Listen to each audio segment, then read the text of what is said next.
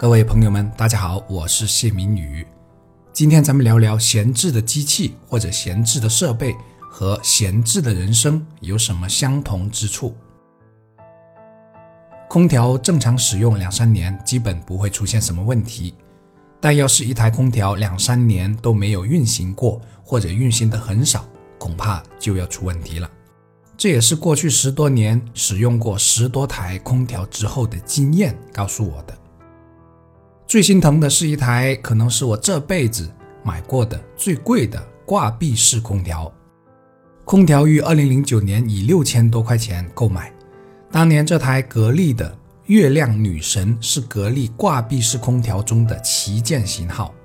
这台空调因为搬到公司后使用不多，所以如今已经成为了故障率最高的一台空调，主要表现为经常不制冷。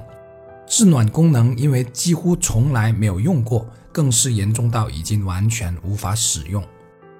月亮女神告诉我，即便最贵的，长时间不用也是会坏的。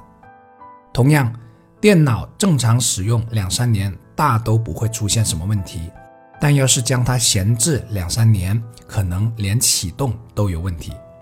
电视长时间不使用，会受空气的湿度、灰尘。和油烟等影响而造成内部元器件受潮氧化而损坏。我以前就见过闲置太久的电视，再次打开时屏幕因为受潮而导致显示异常的问题，可我没有见过经常通电的电视会这样。我开了一年多的汽车，因为大多数时间都放在家门口，所以有朋友就提醒我说。你的车长时间这样放着不开，久了就开不了了。为此，我还特地上网查了一下，结果显示，汽车经常闲置不开，除了对电瓶不好，甚至会因为亏电而损坏之外，还有更严重的后果。由于发动机不常开动，各个部位的润滑油会逐渐衰落，需要油膜润滑保护的部分得不到润滑和保护，导致逐渐生锈。甚至会导致机械部件卡死、机件不能正常工作的大问题。由此，我想起了我的一辆因长时间没骑过，致使很多部件，尤其是链条严重锈化而报废的自行车。我还想起了住了十几年都没有后来闲置几年、陈旧的快的老家房子。也许因为里面缺乏空气流通，或者湿度太大的缘故，导致很多家具。如椅子、桌子和床都已经破烂不堪了。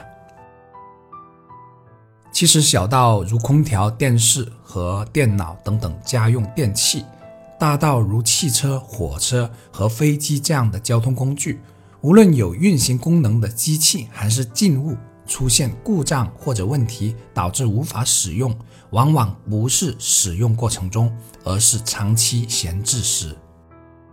后来我想，人会不会也是这样呢？答案似乎是显而易见的。